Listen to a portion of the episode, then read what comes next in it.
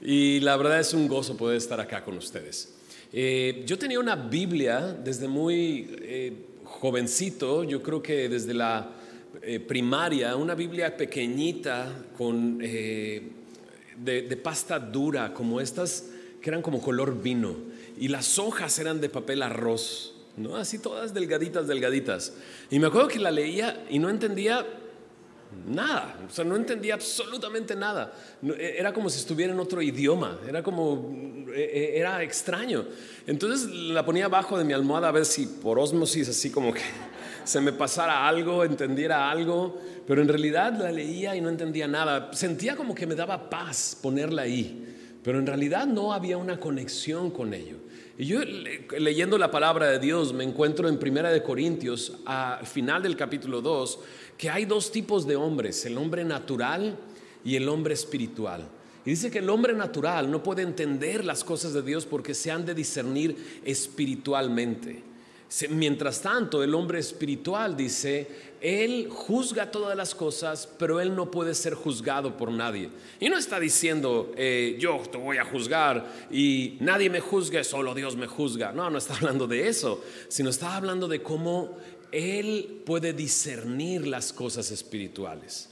Pero cuando se trata de discernirlo a Él, nadie lo entiende. Es como un bicho raro. Es como aquel que dice Jesús, ha nacido de nuevo y es como el viento, que no sabes de dónde viene, no sabes a dónde va, oye su sonido, así es todo aquel que ha nacido del Espíritu. No fue sino hasta que nací de nuevo, que tuve un encuentro con Cristo, que empecé a leer la Biblia y empecé a entender lo que decía, porque hubo una conexión ahora espiritual con el texto bíblico. El día de hoy, en la serie Lo que creemos, vamos a hablar de la Biblia. Vamos a hablar de qué, por qué la Biblia, por qué o qué lugar tiene la Biblia entre nosotros como iglesia. Y pero también hablaremos un poco de la enseñanza que llevamos aquí en Semilla, que es de una manera expositiva, enseñamos expositivamente. Por cierto, antes de ir al texto, bueno, si quieres ir yendo, segunda de Timoteo, capítulo 4, ahí vamos a comenzar. Después vamos a ir a saltar a otras partes de la Biblia. Eh, por cierto, escribí un libro que se llama Cómo y por qué, o por qué y cómo, no me acuerdo si es por qué o cómo, y, o cómo y por qué, pero algo así, por qué y cómo predicar expositivamente a las nuevas generaciones. Este libro está basado en, un capítulo del libro de Nehemías, y por más que el nombre parezca como este, un libro académico, no es un libro académico.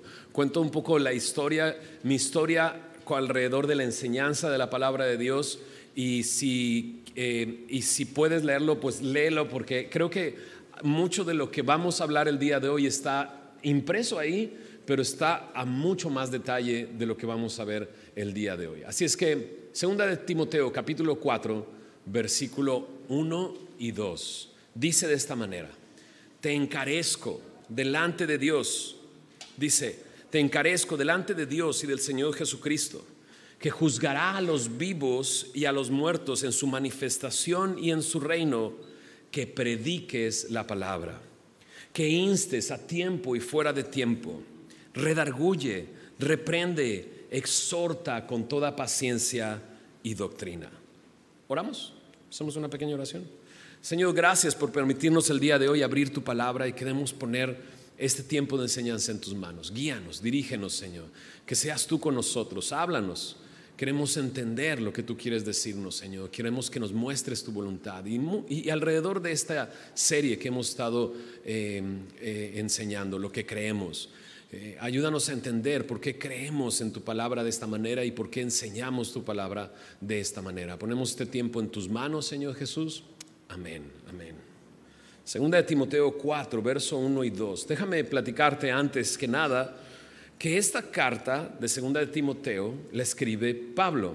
¿Por qué se llama Timoteo, segunda de Timoteo? Porque es una segunda carta que Pablo le escribe a Timoteo.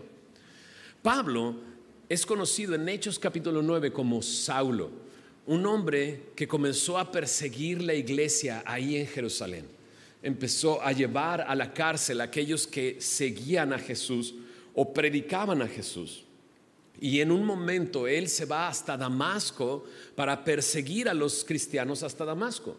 y lleva cartas de los líderes religiosos para hacerlo, pero mientras va en camino, dice que en, al mediodía una luz lo alumbró y lo tiró del caballo y escuchó una voz que decía, Saulo, Saulo, ¿por qué me persigues?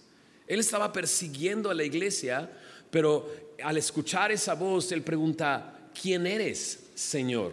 Y la respuesta es, yo soy Jesús a quien tú persigues. No estaba persiguiendo a la iglesia, estaba persiguiendo en realidad a Jesús y lo que él representaba.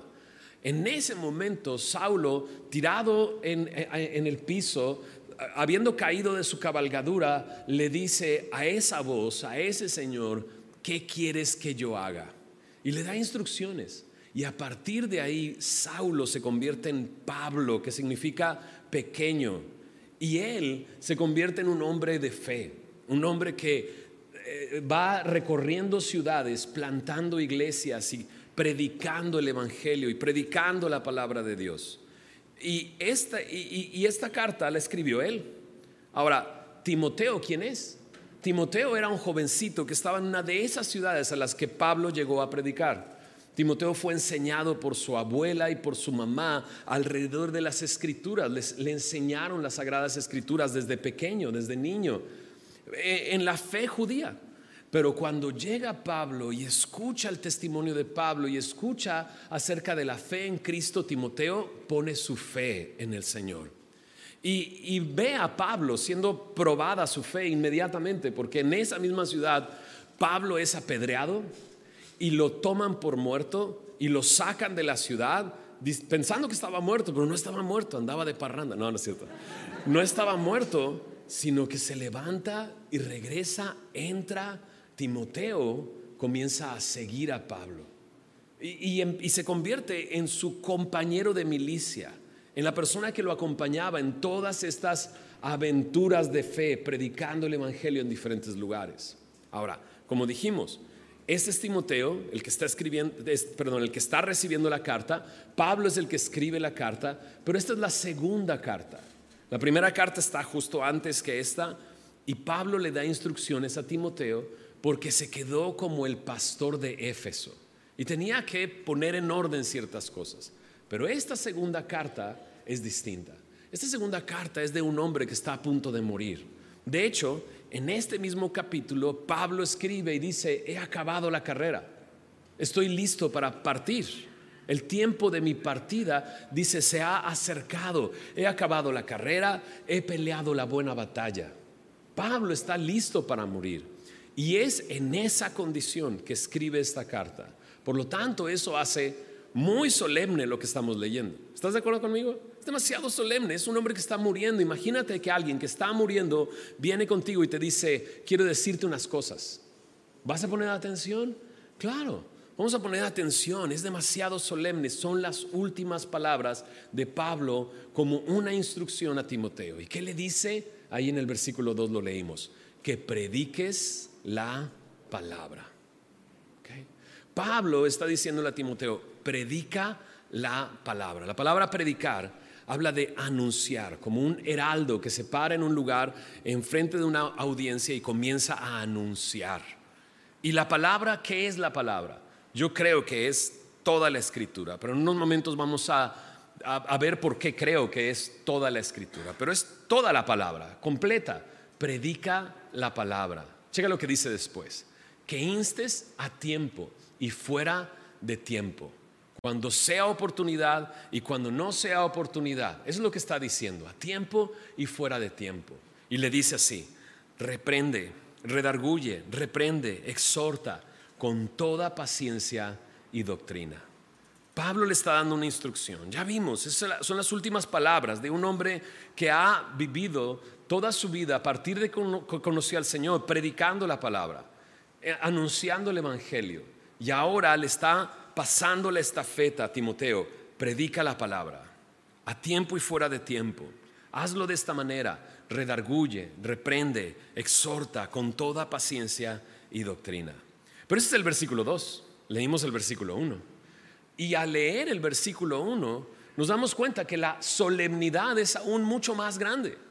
Porque en el versículo 1 dice, te encarezco delante de Dios y del Señor Jesucristo. ¿Qué es encarecer o encarezco? Encarezco es poner de frente, cara a cara a una persona. Prácticamente le está diciendo, voy a llamar a Dios y a Señor Jesús como testigo, ¿no? Para no le está diciendo como nosotros lo hacemos de repente, ¿va? Porque de repente es, tengo que hablar contigo y Dios es mi testigo. No, no, no, no. Pero lo está trayendo como, como algo solemne. ¿Sabes? Enfrente de Dios tengo algo que decirte. No nada, no nada más por mis canas, ¿verdad? No nada más porque estoy a punto de morir, sino tengo algo que decirte. Y es tan importante que estoy llamando a Dios y al Señor Jesús como testigos de lo que te voy a decir. Me encanta porque no solamente dice eso, dice, te encarezco delante de Dios y del Señor Jesucristo, que juzgará, dice ahí, a los vivos y a los muertos en su manifestación y en su reino. No solamente te estoy encarando delante de Dios y del Señor Jesús, sino te estoy encarando delante del juez de todo, del juez de aquellos que están vivos y de aquellos que han muerto y cómo Él los va a juzgar el día que venga e instale su reino. ¿Qué tienes que hacer, Timoteo? Predica la palabra. Eso es lo que tienes que hacer. Predicar las sagradas escrituras. Hace unos momentos dije que creo que está hablando de toda la escritura. ¿Por qué lo digo?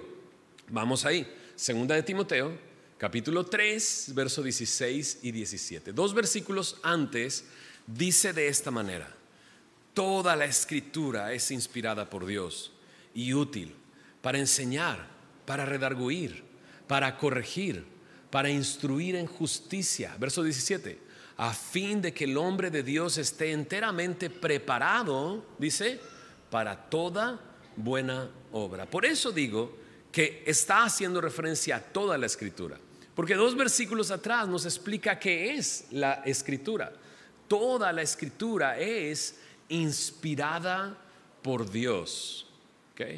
Ahora aquí cuando dice inspirada por Dios, a veces cuando hablamos de inspiración pensamos en cómo un poeta es inspirado por una musa o por algo que vio y le inspira, entonces empieza a escribir.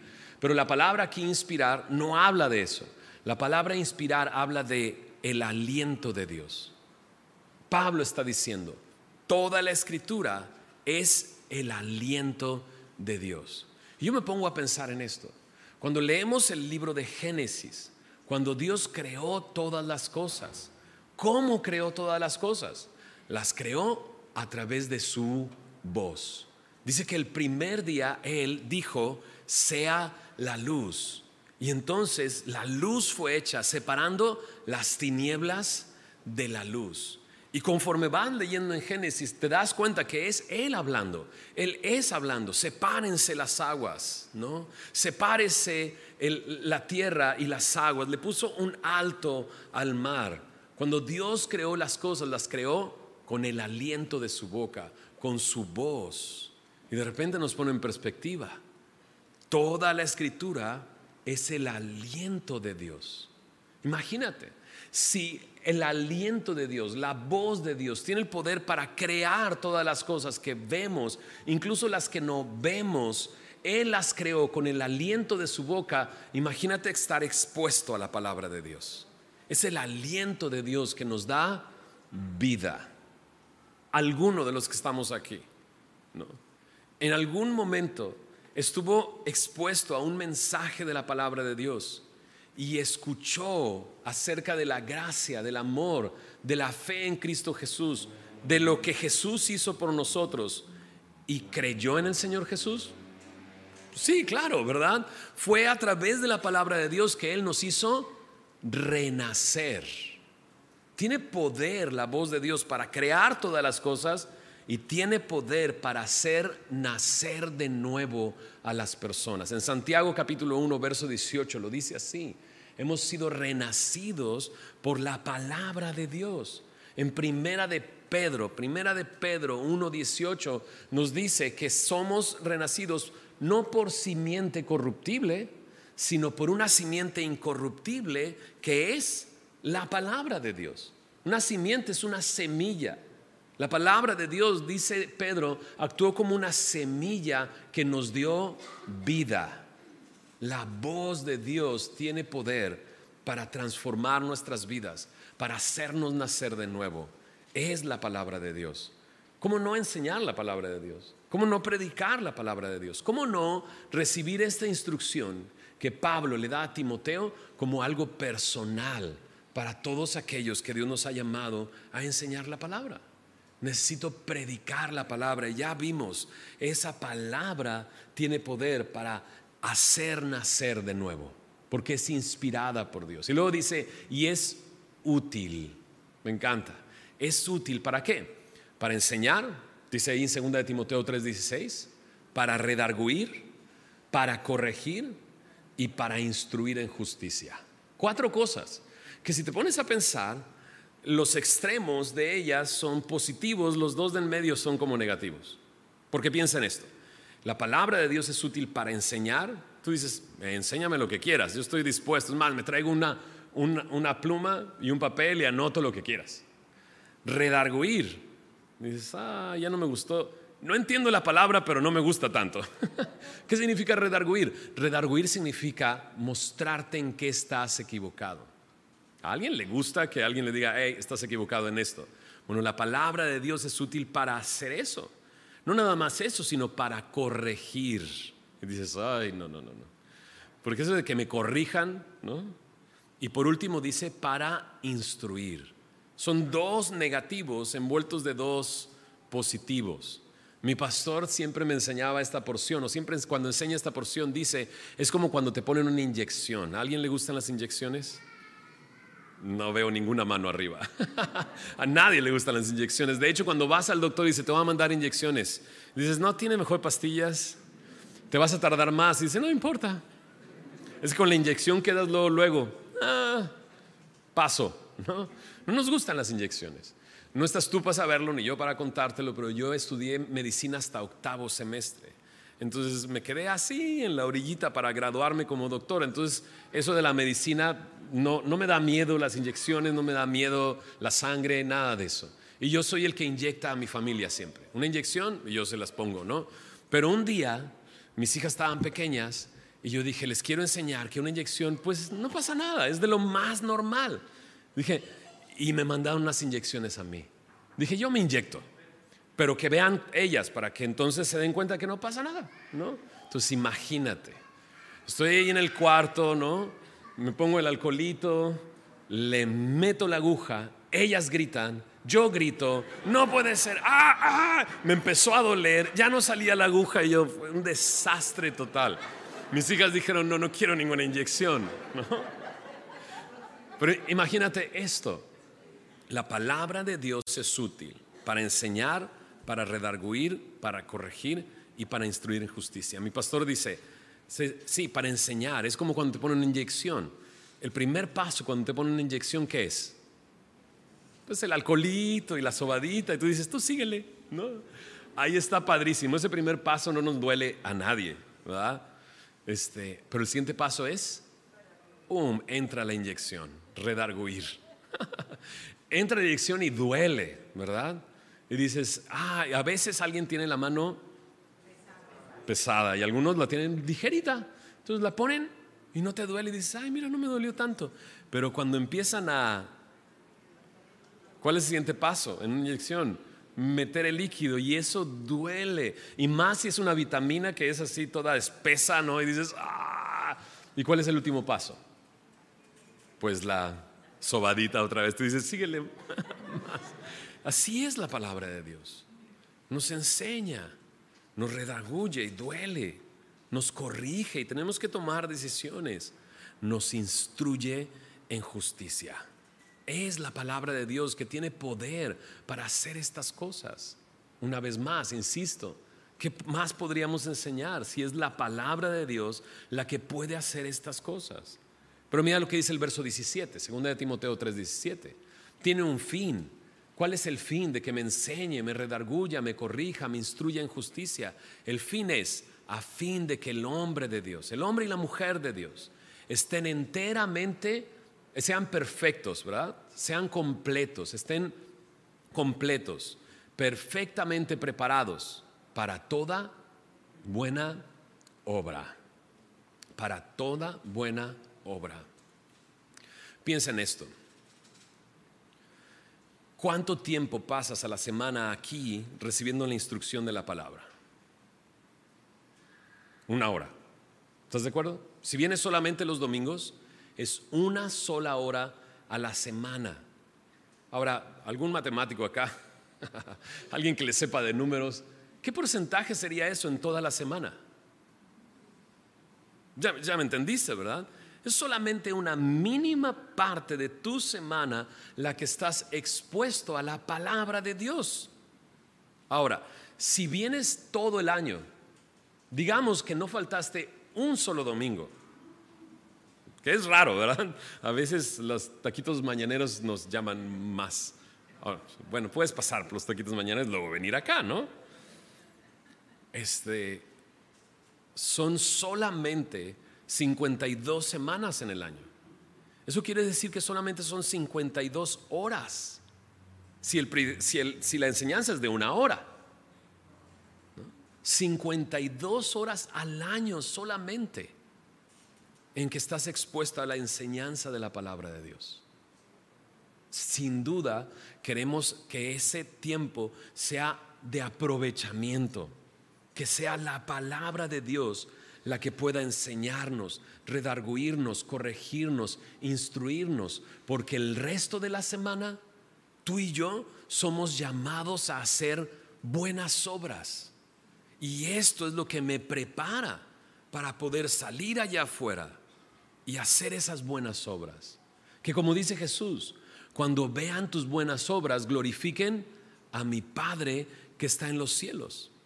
Porque aquel que ha creído en el Señor Jesús y le ha entregado su vida, vive para la gloria de Dios.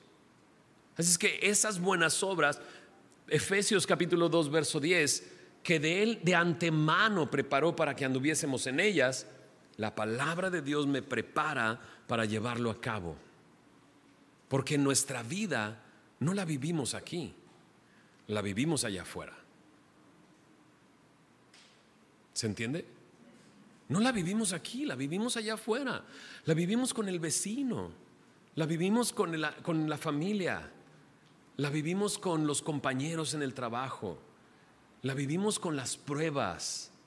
Allá la vivimos. Pero aquí venimos para prepararnos y estar listos para que allá podamos glorificarle a Él. ¿Se entiende lo que estoy diciendo? Puedan ver y decir, este hombre tiene un Dios que es bueno. Este hombre tiene un Dios que lo ha bendecido. ¿Te acuerdas de la historia de José? José el soñador. Dice que cuando veían su vida, veían que Dios estaba con él. ¿Por qué? Era una persona íntegra que aún en medio de las pruebas glorificaba a Dios. Lo ves alrededor de su historia. Así nosotros vivimos nuestra vida allá afuera. Vivimos nuestra vida en el día a día. Aquí solamente venimos preparados.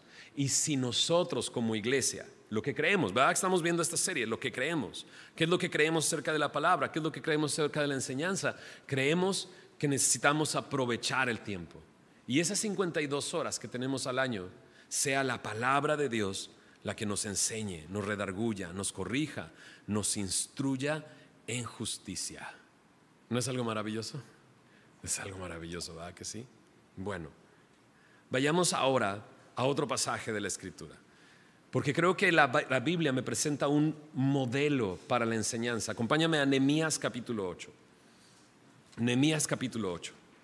El libro de Nehemías está ubicado históricamente después del exilio en Babilonia. Te cuento nada más el contexto rápidamente. El Antiguo Testamento narra la historia del pueblo de Israel el pueblo de Israel fue rescatado de la esclavitud en Egipto. José fue el primero que llegó allá, luego llegó toda su familia. Fueron rescatados de ahí, viven en la tierra prometida, pero pasan los años y el pueblo se olvida de la palabra de Dios. No guarda la palabra de Dios.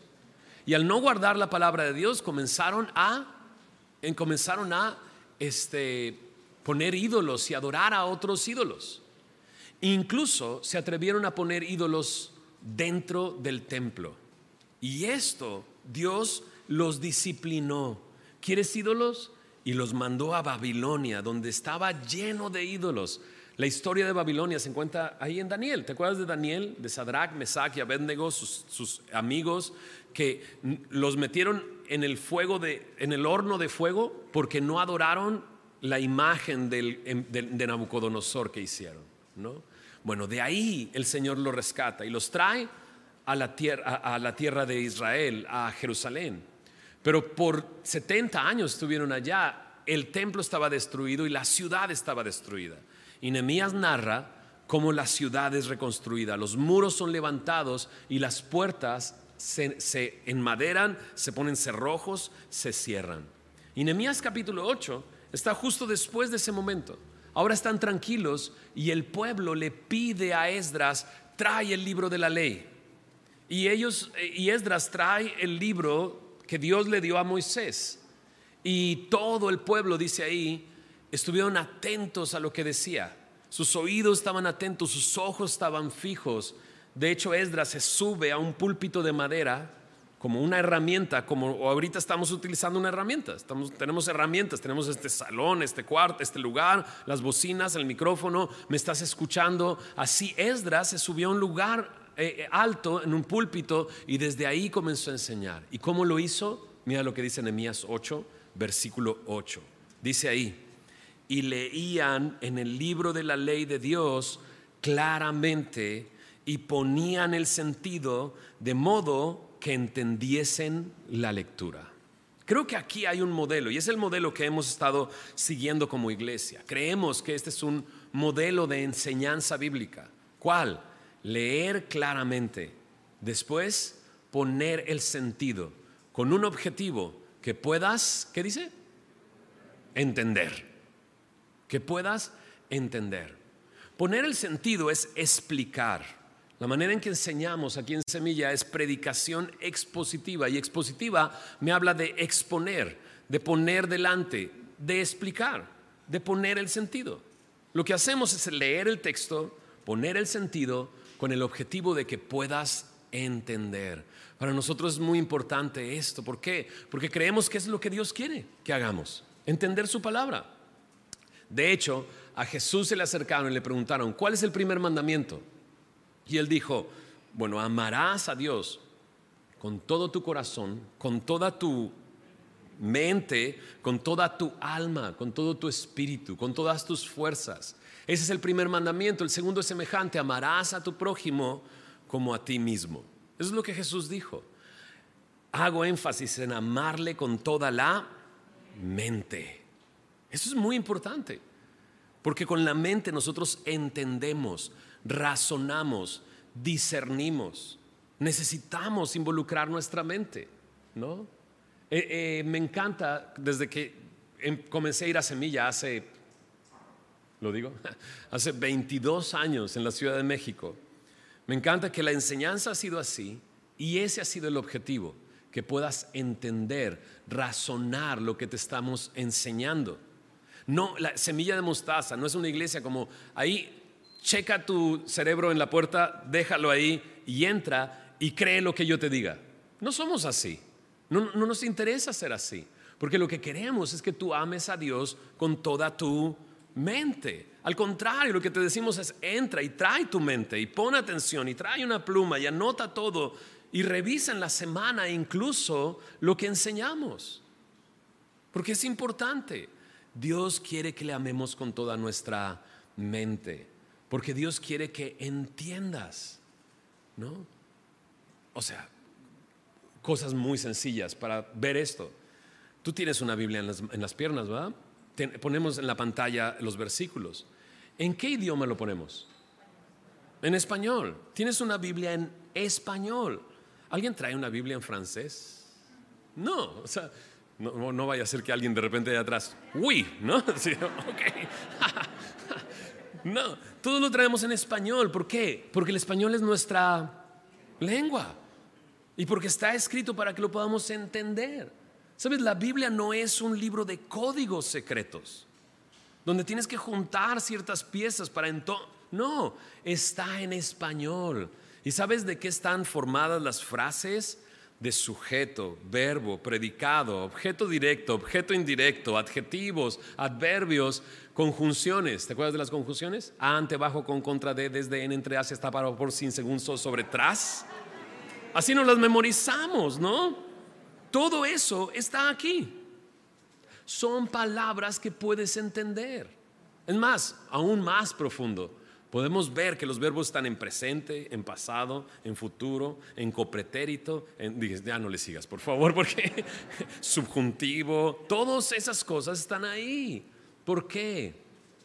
O sea, dices, me regresaste a la primaria, pastor. Es que en la primaria aprendimos eso, ¿no?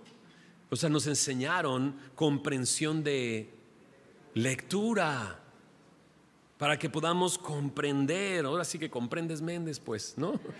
comprender lo que está aquí escrito, porque Dios quiere comunicarse contigo y que tú puedas amarle con toda tu mente. ¿no? Entonces Dios nos ha dejado un modelo y un objetivo dentro de ese modelo, que las personas puedan entender. Eso es por eso nosotros en Semilla, los pastores hacen su mayor esfuerzo por estudiar el texto, ¿no? Aprender lo que dice, aplicarlo en sus personas y luego, eh, luego compartir a los demás lo que, lo que aprendió. Para que entonces todos estemos en, en, en una misma medida de fe, dicen Efesios, que podamos entender las mismas cosas. ¿no? Y a lo mejor algunos han llegado hace seis, tres, semanas, dos semanas. A lo mejor alguien está aquí por primera vez.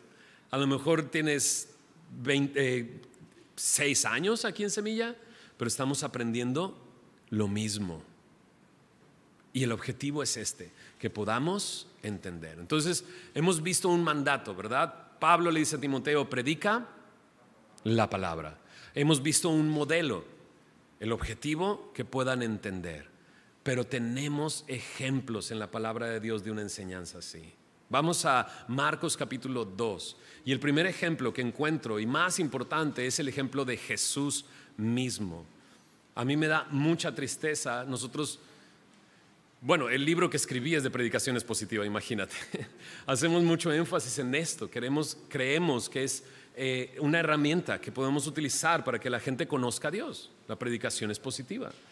Encontramos aquí un modelo, pero también encontramos ejemplos.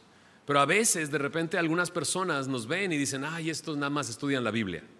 No, no, no, nada más estudiamos la Biblia, conocemos a Dios, porque queremos estar preparados para vivir allá afuera. ¿Estás de acuerdo? Estamos siendo enseñados, redarguidos, corregidos, instruidos en justicia.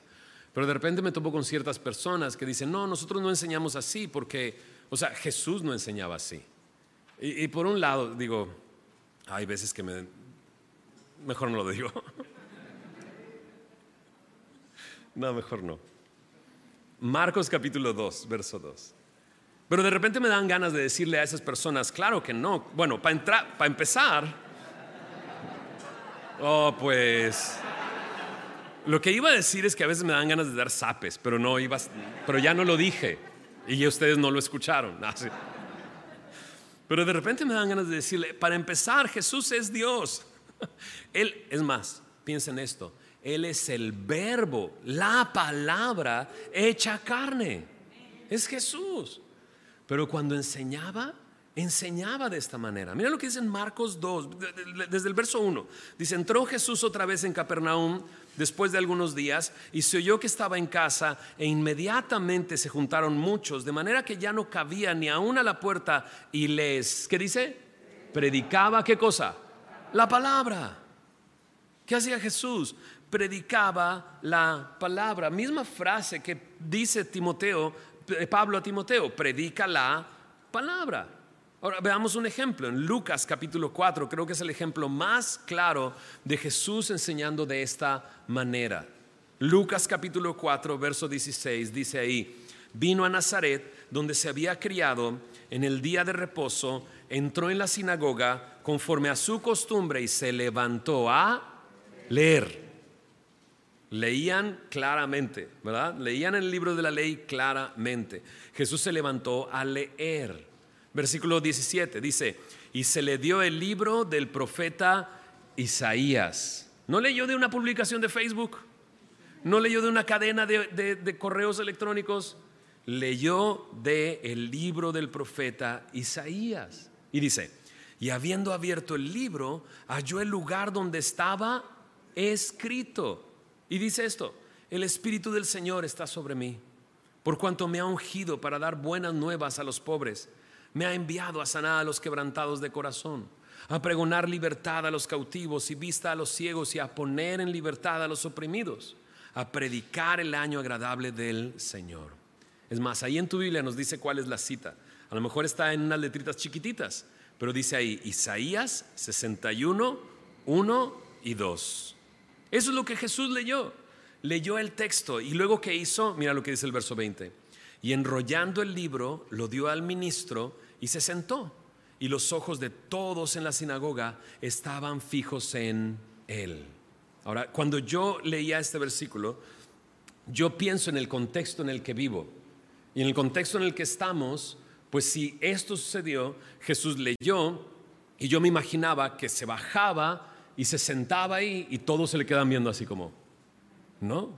Me imaginaba eso, pero no es eso lo que sucede. Porque en esa época y en ese contexto, en los lugares de enseñanza, solo había una silla. La gente que iba a escuchar estaba de pie. Próxima semana, no sillas. No, no es cierto. solo había una silla. ¿no? ¿Sabes? Hicimos un viaje a Israel hace algunos años y entramos a las ruinas de una sinagoga en Corazín un lugar completamente en ruinas, pero está ahí el área donde estaba la sinagoga. Y en el lugar había una silla como, en esta zona, por así decirlo. Y, y, ahí era la silla de Moisés, le llamaban, la cátedra de Moisés. Lo que Jesús hizo fue leer el texto y luego ir a sentarse ahí para poner el sentido de modo que la gente pudiera entender. Es lo que hizo Jesús. Mira lo que dice después de aquí. Dice en el verso 20, enrollando el libro, lo dio al ministro, se sentó, los ojos de todos en la sinagoga estaban fijos en él. Ya se entiende, ¿verdad? No es que estén así, el de la fila 1 está volteando así para atrás para verlo, no. Están todos viendo a Jesús sentado. ¿Qué hizo? Comenzó a decirles, hoy se ha cumplido esta escritura delante de vosotros. Ojo, no es todo lo que dijo, porque mira lo que dice el verso 22. Y todos daban buen testimonio de él y estaban maravillados de las palabras de gracia que salían de su boca. Jesús tomó el tiempo para explicar lo que decía el texto y la conclusión fue esta. Hoy ustedes son testigos de que esta escritura se ha cumplido delante de ustedes. Entonces, claro que hay un mandato, predica la palabra, un modelo, Nehemías 8:8, un ejemplo y varios ejemplos. Podemos ir a través del libro de los Hechos y encontrar más porciones donde los eh, discípulos y los apóstoles enseñaban de esta manera. Pero yo quiero terminar con una cosa, una idea. Hay un anhelo en nuestro corazón y creo que debe de ser el anhelo de todo pastor y todo predicador de la palabra. Acompáñame a Hechos capítulo 20. ¿Te acuerdas con quién iniciamos? Con Pablo, ¿verdad? Pablo, que ya estaba viejito, ¿no? Y le estaba diciendo a Timoteo, predica la palabra. Aquí en Hechos capítulo 20, la historia involucra a Pablo e involucra a la misma iglesia. Timoteo estaba en la iglesia como pastor en la iglesia de Éfeso. Pero ahí en la iglesia de Éfeso, Pablo pasó tres años enseñando la escritura. Estuvo enseñando la palabra de Dios, ¿no? Pero cuando él va hacia Jerusalén, se da cuenta que ya no va a regresar. Ahí en Jerusalén iba a ser arrestado, él iba a decir apelo a César y va a ser llevado a Roma y en Roma escribe esa carta para Timoteo. Pero Pablo, sabiendo que ya va hacia eso, llama a la iglesia de Éfeso a un lugar que se llama Mileto. Mira lo que dice ahí en el versículo 17, Hechos 20, 17.